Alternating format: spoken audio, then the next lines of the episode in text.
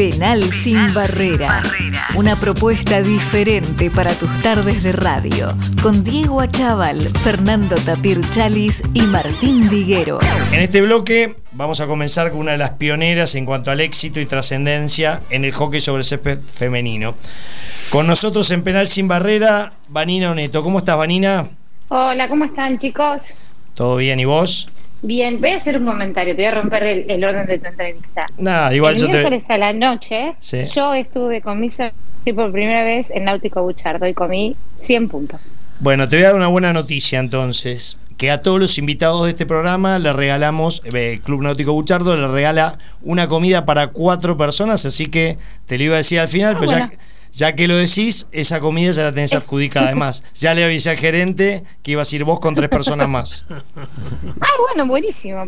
quiero, bueno, que, conste que lo dije antes. No. Y que lo conocí de casualidad el otro día. Y la verdad que llegué a mi casa, fui con unos amigos y les dije, me encantó este lugar, a pesar de la tormenta que fue tremenda. ¿Pero cuándo fuiste? ¿El miércoles? Ah, no, nosotros fuimos. Anoche, eh, este anteanoche. ¿Cuándo fue? Anteanoche fui yo, el martes. Que anteanoche, claro. Éramos 16 en una mesa al fondo. Bueno, nosotros hacemos 8. Con una bandera de Barcelona estábamos. Bueno, Vanina, en este programa nos informamos y estudiamos mucho a nuestros entrevistados. Y me encontré, nos encontramos, perdón, con que sos muy prolija, aplicada, ordenada y seguís mucho algunas rutinas. Como las notas también somos bastante ordenados y lo primero que te preguntaría es cómo empezaste con el hockey, etcétera, etcétera, San Fernando, vamos a estirarnos los dos y la vamos a hacer un poquito más desordenada. ¿Qué te parece? Ah, me, encanta. ¿Eh? Bueno. Me encanta, rompamos, rompamos estructura. Estirámonos, perfecto. Largo con esto. especialidad de Diego. Sí. ¿Por qué crees que el hockey es predominantemente femenino? Porque conozco muchísimas mujeres jugadoras de hockey y recién hablaba con los chicos y no se me pasa por la cabeza ningún amigo o nadie conocido que lo practique. ¿Por qué pensás que sucede esto?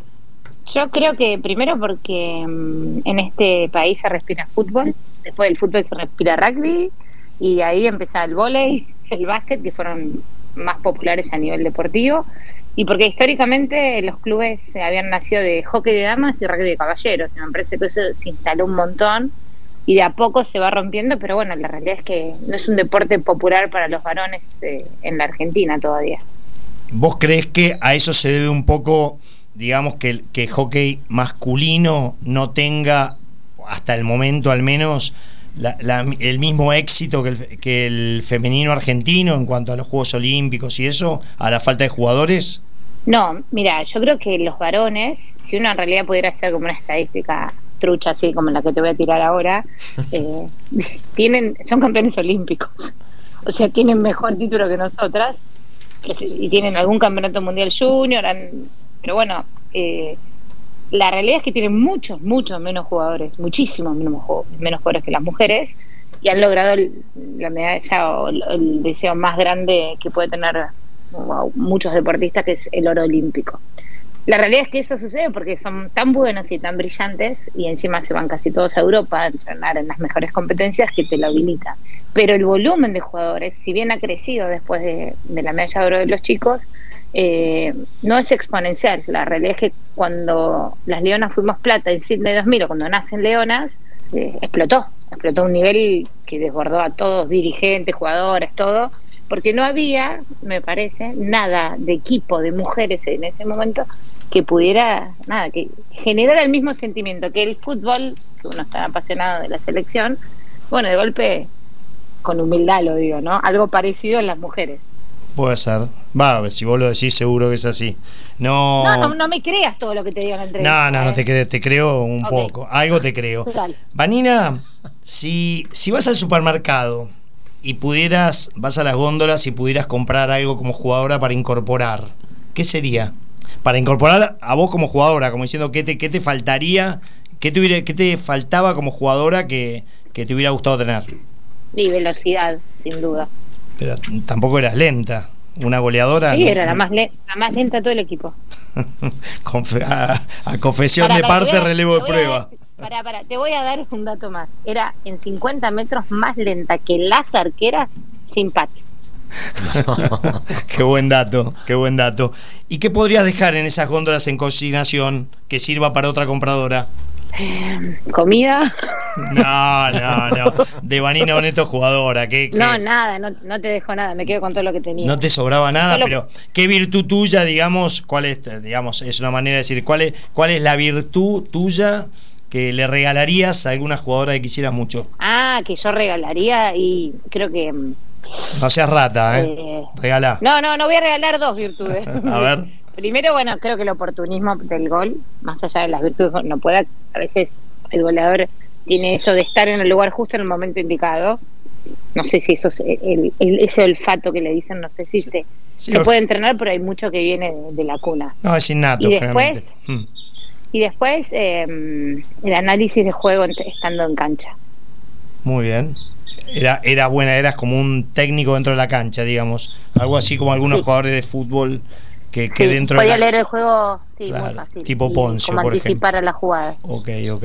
Pensando que ibas a estar acá con nosotros, me imaginaba y pensaba, vos tomás Dimensión, que fue en el primer equipo femenino que inspiró para que otros equipos, que del otro día lo hablábamos un poquito antes de, antes de coordinar la entrevista, que otras mujeres tomaron como espejo como imagen a ustedes, ¿toman Dimensión vos y las chicas de eso? Mira, la verdad es que nunca lo hablamos con Bueno, yo no me acuerdo de haberlo charlado con las chicas.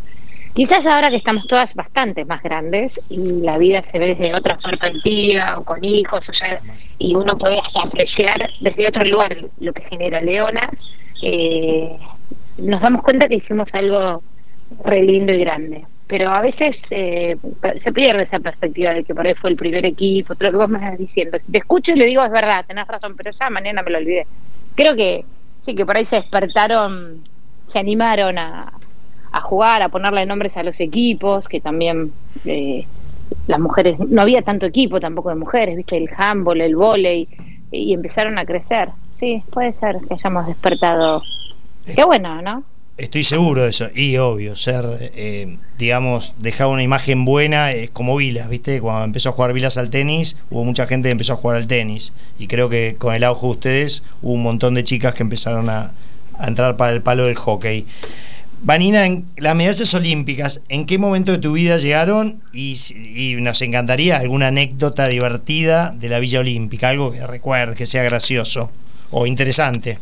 Eh, Sydney llegó eh, en un año por ahí, el más, por el más fantástico, te diría, de, de mi vida deportiva, porque ese año, salimos, eh, esa tri- trilogía, digamos, Sydney para mí es 2000, 2001, 2002. Se me junta ahí porque salió todo perfecto. Y llegó antes de ser mamá también. Y salimos eh, campeonas de la Champions, campeonas mundiales, Sydney fue lo primero, y después campeonas con San Fernando. Así que como que fue, eh, para mí es como toda una secuencia, un tridente, eh, esos años. Y Atenas, la medalla de bronce de los Juegos de Atenas 2004 ya llega en otra etapa. Me costó muchísimo volver a la selección después de haber tenido a mi hija, después de, haber viajado y haberla dejado casi 40 días, con 10 meses, para irme a, a la última gira previo al torneo.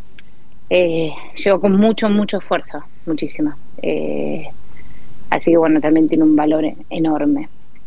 Y anécdotas de la villa. Eh, la primera creo, estábamos, estábamos todas comiendo en, en Sydney, si no me equivoco, y aparece Guga Kuerten, el tenista. Sí, el brasilero. Y mm, nada, siempre el- nada, entra caminando como uno más. Y una de las chicas fanática de, de- de- bueno, todos nos gustaba el tenis, todos lo conocíamos, pero bueno, justo fanática de, de su tenis. Así que nada, era su cumpleaños y él entró caminando muy tranquilo. Y nada, lo fuimos a buscarlo, agarramos, lo sentamos en la mesa, le pusimos una torta, le cantamos el feliz cumpleaños, el pibe no podía creer dónde estaba. Eh, la loca de hockey era, no lo vimos nunca más después para mí, se fue de la villa. Eh, en realidad la villa es todo así, eh, es lo que te permite el día que estábamos en Atenas y aparecieron los, que los chicos de fútbol se alojaron ahí y aparecieron en el comedor, se armó un, un festival de canciones argentinas y esas son las cosas para que te quedan, no que hermanan. Sí, Eh, sí. Nadie, por ahí ni sabías con el que estaba al lado, porque no era solo de fútbol, estaba toda la delegación. Fue algo súper espontáneo eh, y son las cosas que, que van quedando guardadas, saltando arriba de las mesas, de las sillas, con, bueno, con los chicos cambiando camisetas, yendo a la, a la villa a cambiar la camiseta. Yo la que me conté ves, Así que imagínate que no, no me dan las patas para ir corriendo. Qué buena camiseta, qué buena. Y están todos defendiendo al país. Te hago una pregunta. ¿Cómo era la, la relación con las jugadoras holandesas y de rivalidad o de buena onda? Porque en, los últimos Juegos Olímpicos se veía bravo el tema. O sea, no, no el de ustedes, sino los últimos Juegos Olímpicos. Mira, eh, mi situación particular eh, era de muy buena onda porque yo había jugado, yo me había ido para el 99-2000, me fui a jugar a Holanda. Y siete de mis compañeras del club jugaban en la selección. Y yo realmente me hice muy amiga, tanto que cuatro vinieron a mi casamiento. Eh, y yo cada, cuando pude viajar las veo a todas. Así que yo tenía una relación súper linda y la tengo con ellas. Pero cuando entrábamos en cancha, estallaban los planetas.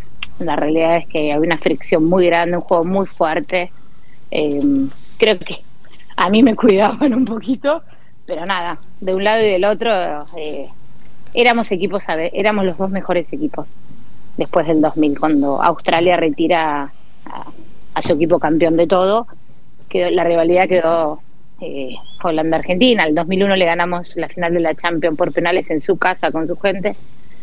Eh, no, por, no era por penales.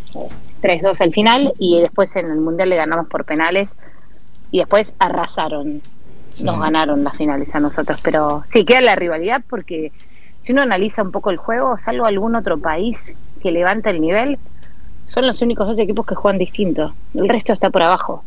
Más mecánico, ¿no? Más eh, menos, iba a decir una guarangada, casi me. Dígala, no, decila, decila, decila, decila. Más chotos. Ah, ok. Ahí está, ahí está. Ah, necesitamos un poquito. Fue gráfica. Era, era desopilante la entrevista, que no está haciendo tanto, pero. Después. Por ahí, pues claro, por ahí Gran Bretaña mejoró un poquito, qué sé yo, pero la bancó para un juego olímpico, fue campeón en Londres, genial. Y después nada, son más robots, le falta magia en los palos, le falta y eso, es, hablando de Argentina, lo tienen. Y Argentina tiene ese hambre interno que por ahí vos decís, en palo está más, más abajo que Holanda, pero le sale un monstruo interno y por ahí te lo empata, te gana el partido porque es la actitud. El amor Uno siempre lo tiene, claro, lo tiene ahí adentro que va a salir. Sí, sí, bien del argentino. Pero, en los últimos Juegos Olímpicos, y ahora ya te paso con los chicos que te quieren hacer unas preguntas, se vio como que cuando terminó el partido estaban como todas medias a las puteadas entre las holandesas y las argentinas. En, en este ahora en los de Japón. Ah, bueno, no, no me percaté, porque la realidad es que más allá de que em, el Juego Olímpico Argentina fue medalla de plata y la final eh, es la final que se espera siempre. Eh, Holanda fue superior que Argentina en la final.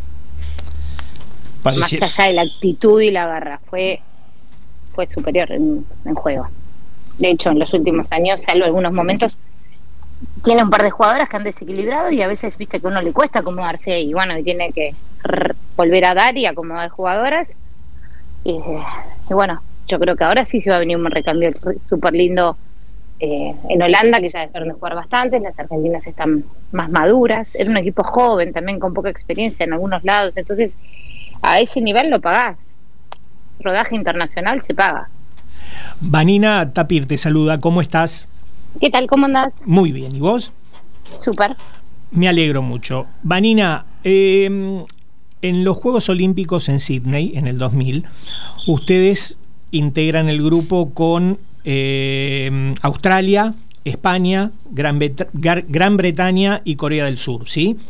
Sí. Ganan los dos primeros partidos a Corea del Sur y a Gran Bretaña y después pierden con España eh, y con Australia. ¿Correcto?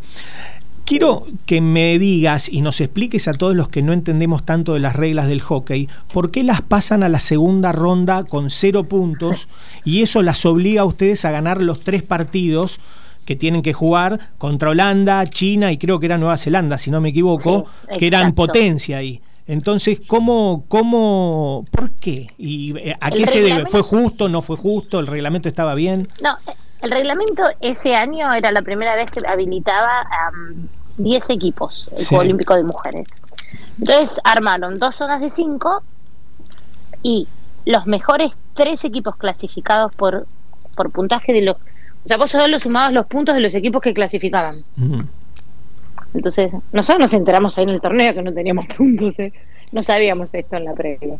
Pero nosotros ganamos, o sea, ganamos los primeros dos partidos eh, tenemos cuatro puntos, después perdimos los dos, entramos terceros, me parece, de grupo, porque teníamos cuatro puntos. Pero entrábamos sin puntos porque ninguno de los equipos a los que le habíamos ganado había clasificado. ¿Se entiende? Sí, perfecto. Rarísimo, nunca más se hizo Nunca más, claro, claro. No. Em, Pero bueno, todo tenía que suceder por algo. Y claro, porque... Fue, fue durísimo igual, pero a partir de ahí es donde nace el tema de las leonas, ¿no es cierto? Y sos una de las fundadoras. ¿Cómo surgió? ¿A quién se le ocurrió? Antes de viajar a Sydney, bueno, acá en una reunión con bastante gente surgió la idea de ponerle un nombre al equipo, que después con el tiempo uno se entera que en realidad era estaba hablado entre otras personas, pero con el la psicóloga también, porque nosotros veníamos haciendo hacía dos o tres años cuartos puestos. O sea, llegábamos arriba y en la definición quedamos a un minuto del final del partido quedábamos cuartos.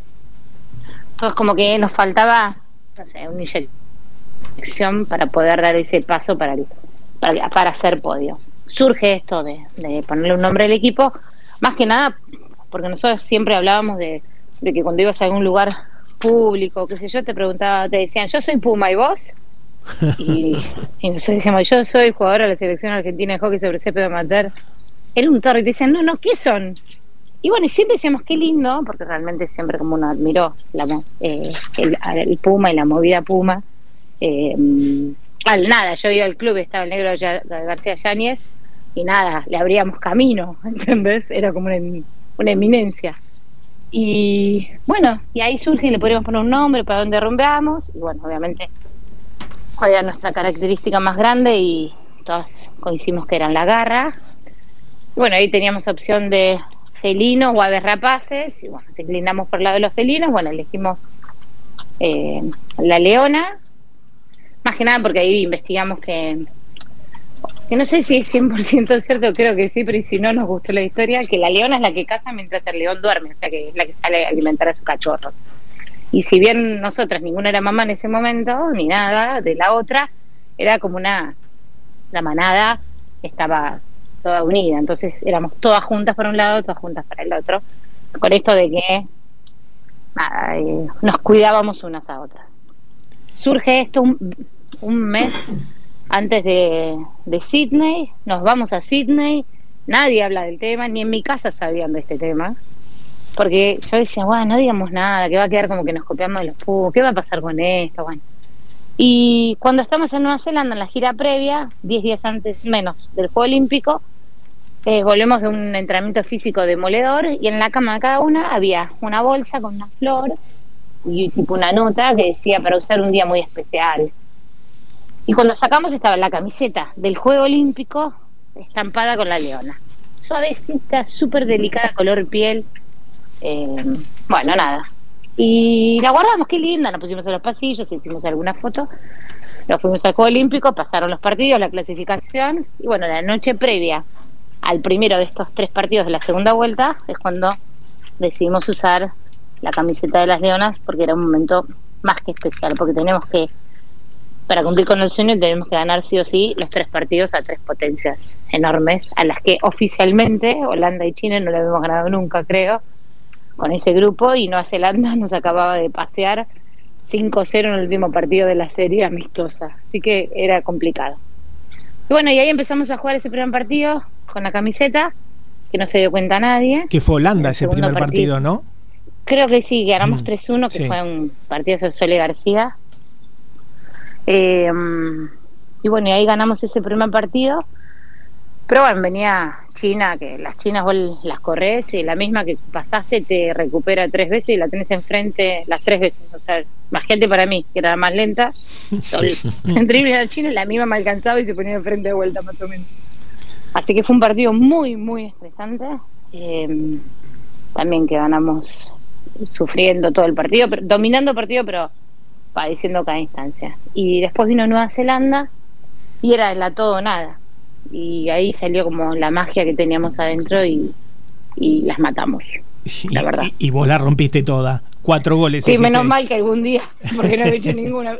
Eh, igual venía jugando bien, pero viste que el goleador que no hace goles está como en deuda consigo mismo. Había asistido, hecho pases de gol, todo, que todos me decían qué bueno ganan, pero va, la noche uno no duerme igual, ¿eh? eh sí, Y sí, la preocupación, la mochilita de, la espalda no te la saca nadie, es así. No, me la pongo yo solita, no es que nadie te decía nada, pero bueno, sí, uno siente que, tiene que hacer algo más, lamentablemente. Y Vanina, ¿cuán importante fue Cachito Vigil eh, en, en, la formación del grupo y en cada una de ustedes? Y yo creo que muy importante. Creo que mm, Cacho de alguna manera, cuando en, en el entrenamiento, en la la secuencia previa que tenga Cacho estaba eh, eh, Rodolfo Mendoza, Chiche, Mendoza para nosotros, que había armado tú una estructura de juego y creo que una de las mayores virtudes que tuvo Cacho cuando le tocó viajar como asistente, ayudante a una gira a Nueva Zelanda con Mendoza como entrenador, que fue, o sea, fue aprender a entrenar selecciones de alguna manera o especializarse. O sea, éramos todas nosotras y él, Cacho, ¿no? Que por qué se tuvo que volver Mendoza, por un más familiar se tuvo que volver a Buenos Aires. Y Cacho se quedó al mando nuestro. Y ganamos el, Tres Naciones, le ganamos a Australia y a Nueva Zelanda. Esa fue su primera experiencia así media internacional con las mayores. Y creo que es lo que te decía, que lo mejor que tuvo Cacho, o de una de las grandes virtudes que tuvo, fue no hacer el famoso borrón y cuenta nueva. Viste que hace muchos entrenadores, uno está acostumbrado que vienen con este librito, viene otro, chau este librito y arrancamos con uno nuevo. Yo creo que una de las estas virtudes que tuvo Cacho fue que tomó todo el sistema defensivo que había desarrollado Mendoza de muchos años, sistema de control de pelota, de ruta de pelota que había sido arduo y lento, y lo proyectó. Sostuvo lo que había en defensa y desarrolló mediocampo y delantera. O sea, nosotros defensivamente éramos buenísimas. Pero bueno, faltaba combinar toda la asistencia de pase, jugadas en ataque, que llevó su trabajo.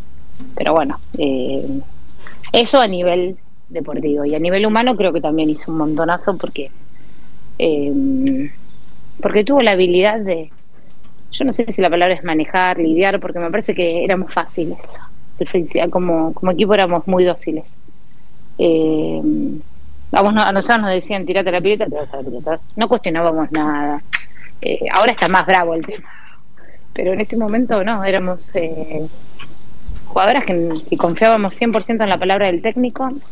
De hecho, el PF era Barrio Nuevo y Barrio Nuevo nos metía en un gimnasio a levantar pesas y entonces decíamos, vamos a llegar todas enormes y de forma... Nadie le creía al principio y una dijo, chicas, él, él es el que sabe, vamos por esta. Y después éramos aviones.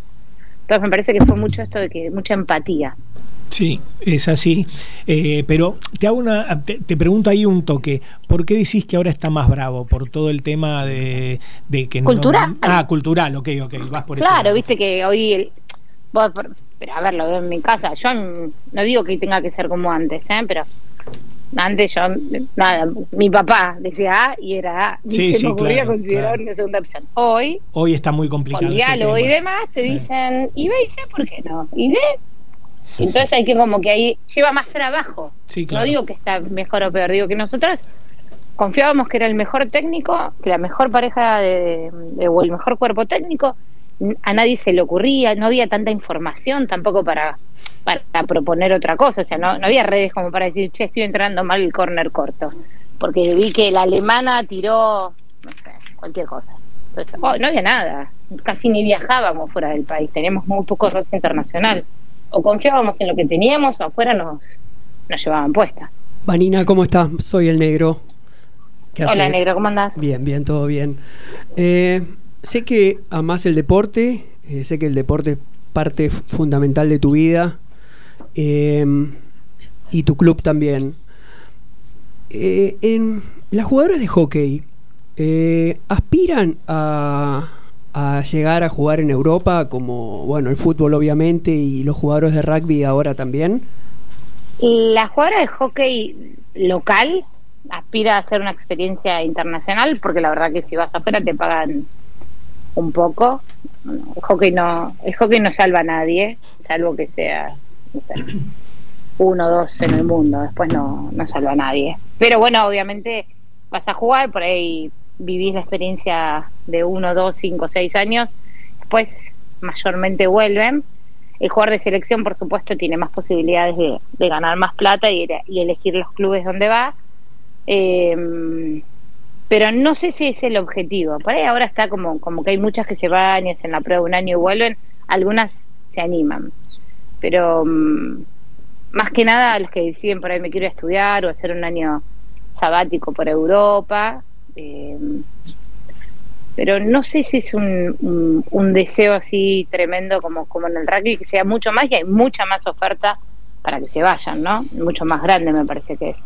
Eh, el hockey tiene las potencias más grandes. el lugar por ahí más ideal lo es, Holanda, Bélgica, Alemania, como primer nivel, y España, y después Italia que está subiendo mucho, ya Francia, Suiza, ahí es, está bárbaro, también me iría a jugar, pero bueno, es como un escalón más abajo. Algunas se van para buscar selecciones en el, yo, con pasaporte italiano, te vas a jugar a Italia y buscas la posibilidad de representar a Italia si acá no fuiste convocada. Eh, y muy poquitas, mm, pero casi diría contadas con las manos, Australia y Nueva Zelanda. Perfecto, perfecto. Eh, en algún momento sé que, bueno, metiste 148 goles en la selección, sos la goleadora histórica, creo, ¿no? En algún momento. No sé si ya. me parece que fui.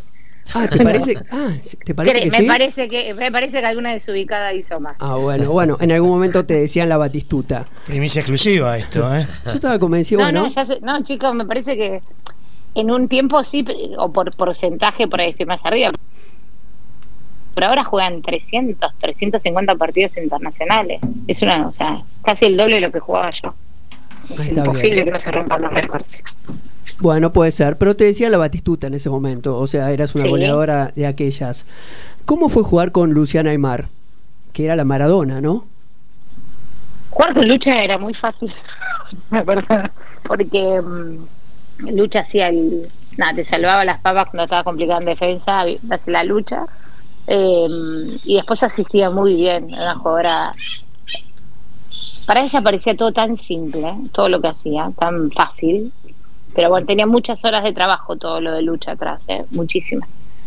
Y mm, yo con, con, Luchi, con Lucha, jugó, Lucha entró en el 90 y en el juego del Mundial 98, no es lo que te voy a tirar. Y era suplente. En esa época los cambios no eran como ahora que, eh, que puedes entrar y salir todo el tiempo. Eh, y la verdad que era de las chiquititas. De hecho, fueron, fue una de las más chiquitas, o no la más chica de, de esa selección del 98, que quedamos cuartas acá empezar la secuencia de los cuartos puestos. Ya en el 99 que vamos a ver los Panamericanos de Winnipeg, ya que los cambios seguían siendo de esta misma manera, ella entraba más tiempo. Y ahí, en ese año creo que se, se cambia la regla, un poquito más adelante, y ya en el 2000 era titular, sin dudas. Y ni te hablo después, yo después me voy en el 2004, me retiro, mm. y si bien Lucha ya venía tomando carrera, después del 2004 que una la, la ve de afuera, bueno, eh, se supera torneo a torneo. jugar con lucha fue un placer. Aparte, eh, eh, bien, la jorobábamos porque ella y excelente que venían los dos de Rosario, eran más eh, bajueranos, ¿viste? Se equivocaban en el colectivo, en vez de bajarse, no sé, en Puente Saberos se bajaban en retiro, se olvidaban los horarios, íbamos a comer a un lado y llegaban en otra hora, prohibían usar las bicicletas y las veía todo el cuerpo técnico andando en bicicletas a la hora que todas estábamos descansando. La verdad que hay un montón de anécdotas de estas dos, eh, haciendo mm, nada, haciendo niñas en un equipo también medio joven eh, y haciendo carrera, pero jugar con lucha era hace todo y asistime, por favor, es lo único que había que decirle.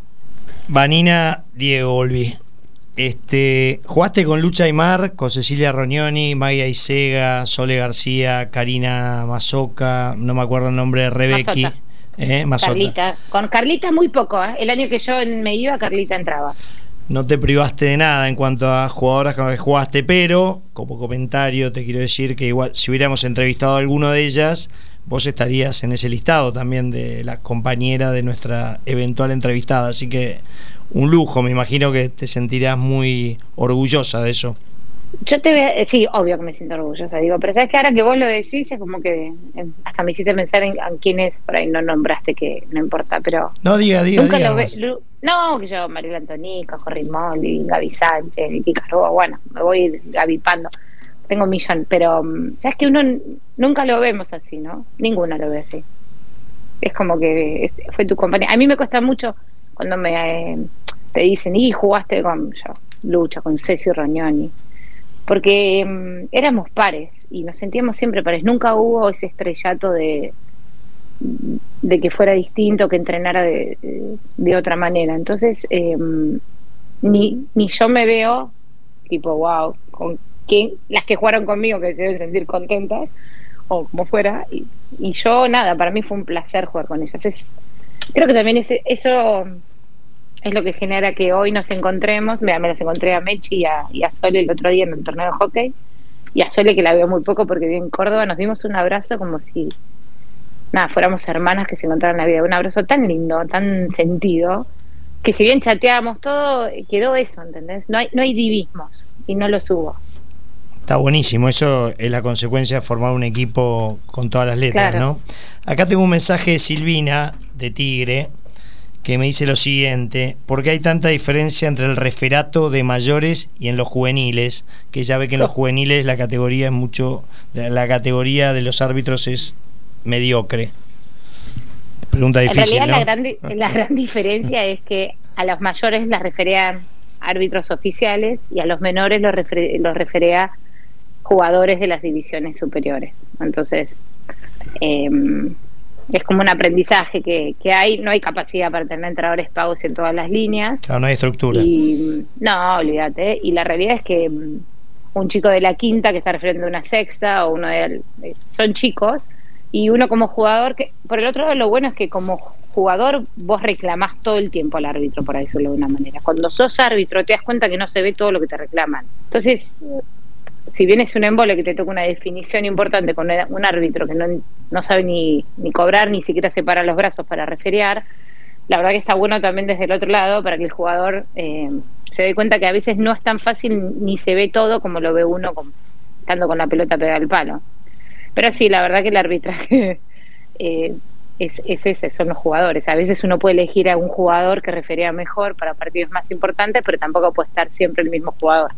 Bueno, está buenísimo, es parte de un espíritu entonces, o sea que no está tan mal, es formativo. Es lo que hay. Es formativo, O sea, está bueno. todos, claro, es formativo y.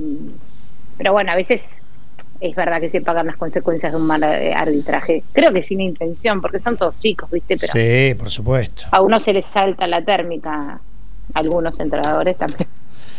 Vanina, te hago la última y después te hacemos un pequeño ping-pong y, y- y terminamos un poco con la charla.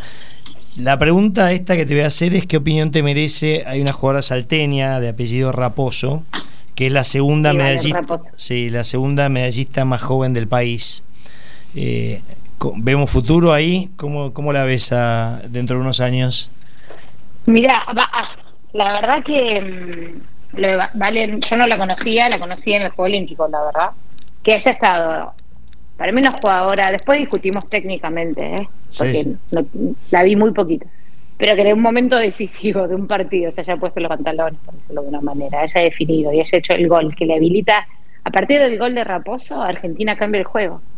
Toma confianza, no podían hacer goles Claro. hace una jugada que no se usa tanto en el hockey internacional, que claramente su, su pegada es, es buenísima, y después jugó en defensa y, y marcó muy bien. Así que me parece que tiene personalidad para rato.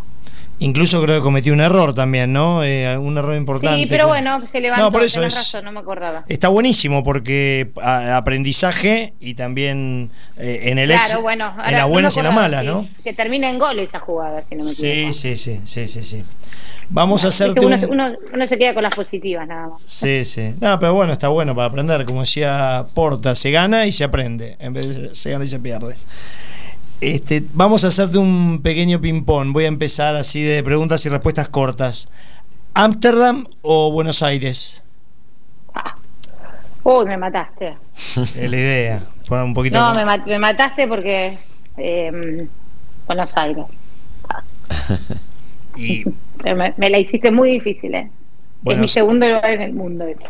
Ámsterdam. Bueno, bueno, entonces. Holanda, te diría. En- entonces pregunté bárbaro. Sí, Holanda es alucinante en, en todo. La desde la gente Sí. hasta los colores, hasta el lugar. ¿Tapa? Mm, año 2000, primera medalla olímpica o año 2002, primer campeonato mundial. Año 2000. Eh, ¿Juegos Olímpicos o Campeonato Mundial? Ah, Ah, vos, vos, la querés fácil. No, bueno, pará. Ya te contesté una que, invita a esa respuesta. ¿Para qué me la especificas? Año 2000 em, y Juego Olímpico. Ok. No sé, ahí es muy finito. Sabemos que te gustan mucho los chicos. ¿Maestra jardinera o maestra de primaria? No, chicos, me gustan los chicos un ratito. El, enloqueció también, ¿viste? No, me gusta entrenar menores, que es una hora y media. No, ni loca, renuncio. No, eh, entrenadora de hockey de, de primaria. Mm, de, de, jardín no, porque no, está muy chiquito. Esta tampoco va a ser fácil, Vanina, ¿eh? Ah, no, ya va. Ante tema de salud, ¿Consulto primero en casa o voy directo al especialista? No, en casa, olvídate. Qué grande, muy bien, muy bien. es, tiene el único Médico, es el único médico que le doy bola, chico. ¿En serio? ¿Qué, especialidad tiene tu marido? Gastro y hepato, nada que ver. ¿En serio? Pero le, confiamos todo, ¿eh? Todo, todo, todo. No a ver, no hago nada sin nada. Nadie, nadie en toda mi familia. Porque aparte de es es, bueno, es brillante. Entonces, eh, le tengo más fe a él que a los otros. Después voy y, compruebo que me dicen los otros. Qué bueno que las mujeres hablen con tanto orgullo de, nosotros, de él. de nosotros, damos, dijo el mosquito. se, sumó. Se sumó, se enganchó. Ella después nos va a ponderar seguro como periodista, sin, sin tanta experiencia. Claro. Te voy a hacer una más, pues te escuché en alguna nota. ¿Agua, tierra o aire? Tierra. Tierra, perfecto. Vanina, te agradecemos muchísimo, le pusiste toda la onda, así que bueno, te, ahora te tendría que decir que nuestro auspiciante restaurante Club Náutico Buchardo te, te regala, te, te, ganaste. Me encanta Náutico Buchardo. Esta comida para cuatro personas. Después te voy a pasar, ahora después en privado te paso los teléfonos de, de Ignacio, quien toma las reservas. En esta época del año, si querés algún día, avisa con tiempo que te van a atender fenómeno y, y bueno, y brinda por nosotros, por ser fin de año. ¿eh? Voy a ir a Ignacio a decirle que ya lo voy a llamar, no sé si ahora o que me guarde para el 2022, que la vida en diciembre es un caos. Cuando vos quieras, obvio, obvio. Hasta febrero podés, ¿eh? Después vemos, después vemos si, vendemos tu voucher. Si te demora mucho, por ahí lo vendemos. ¿eh? Bueno, vendelo caro al menos, ¿no? que valga la pena. Sí, sí. Vanina, lo pasamos bárbaro. Te mando un beso y muchísimas gracias. Muchísimas gracias por la buena onda. No, por favor, chicos, les deseo lo mejor y bueno, que sigan, nada, entrevistando gente de todo tipo. De grosas, grosas como vos, ibas a decir, ¿eh? Ojo. Claro, grosas y con buena onda como vos, muy bien. No, pero yo no iba a decir eso ni loca, pero bueno. Bienvenido a todos los elogios. un beso, Vanina, gracias. Un eh. beso, grande, Vanina. Gracias. gracias. Adiós. Penal sin barrera, una propuesta diferente para tus tardes de radio, con Diego Achával, Fernando Tapir Chalis y Martín Diguero.